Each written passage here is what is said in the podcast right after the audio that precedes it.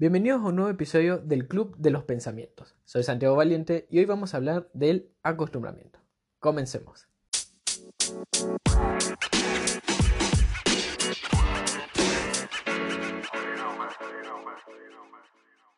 Muy buenas a todos, ¿cómo están? Espero que muy bien. Segunda semana del podcast y con ello segundo episodio. Y como dije en la introducción, hoy vamos a hablar del acostumbramiento. Y me pareció un tema bastante interesante debido a que surgió de una conversación que tuve con una amiga hace un par de días, con la cual no compartimos universidad, pero sí carreras. Y estamos en esa etapa del año que para los que tal vez escuchen en otro momento el podcast, nos encontramos en finales de 2019, y es en esta etapa en la que estamos rindiendo las últimas, las últimas materias. Y siendo que estamos prácticamente a la par, ella está rindiendo 7 materias y yo 3.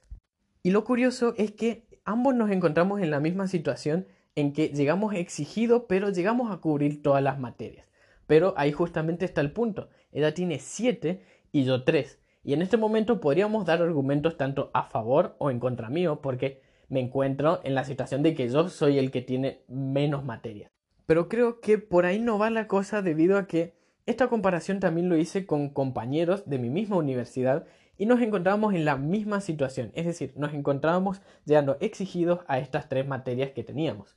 Y eso me hizo pensar que tal vez si la comparación que hice con mi amiga hubiera sido a la inversa, creería que hubiera dado el mismo resultado.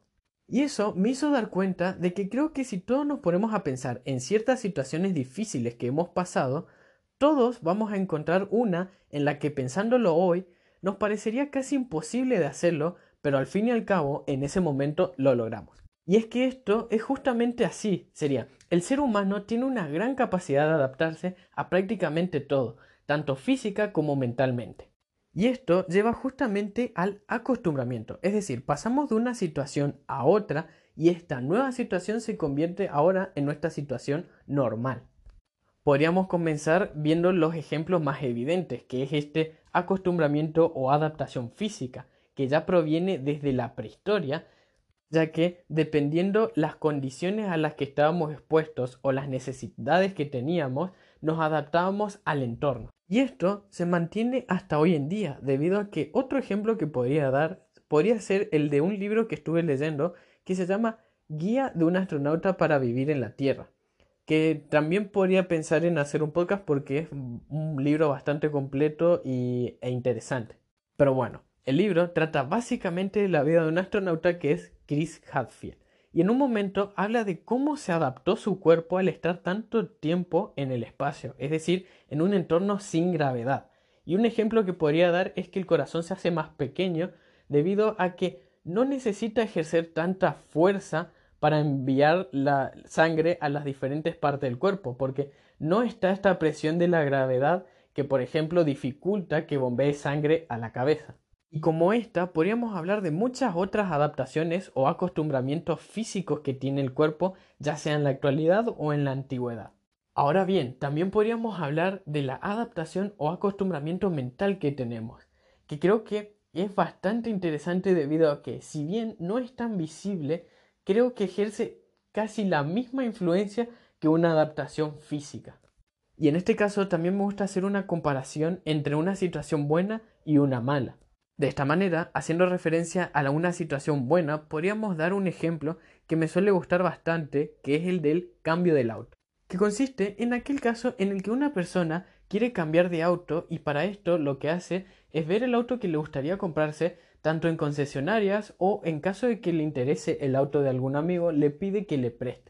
Y lo interesante es que esta persona al subirse al auto tiene una gran sensación de satisfacción y piensa que es así como se sentirá cada vez que suba a ese auto, siendo que en realidad una vez que se lo compre, sucederá que al cabo de unos meses se acostumbrará y tendrá un nivel de satisfacción casi igual al que tenía en su auto anterior, es decir, que su nivel de satisfacción se acostumbrará.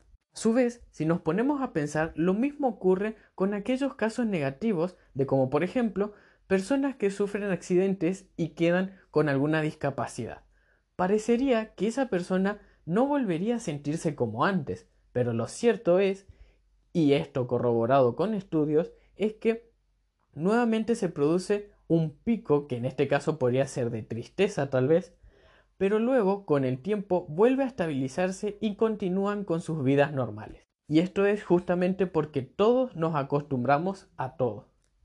De esta manera, y luego de haber considerado todo lo anteriormente mencionado, me gusta pensar que somos mucho más capaces de lo que pensamos y que muchas veces es bueno pararse un momento y considerar todo aquello que tenemos a nuestro alrededor, tanto lo bueno, porque de esta manera lo apreciaremos más, tanto así como lo malo, porque sabemos que ante esa situación nos adaptaremos y de esa manera podremos superarlo.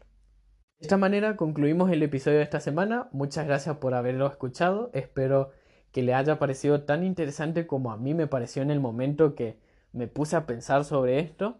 Y poco más. Respecto a los días que se subirá el podcast, estoy viendo entre lunes y martes debido a que generalmente la mayoría de los podcasts, o por lo menos los que yo escucho, se suben los lunes.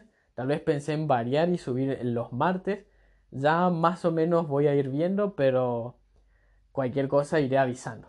Nuevamente muchas gracias y nos veremos en el próximo episodio cuando me encuentre otra vez pensando en voz alta.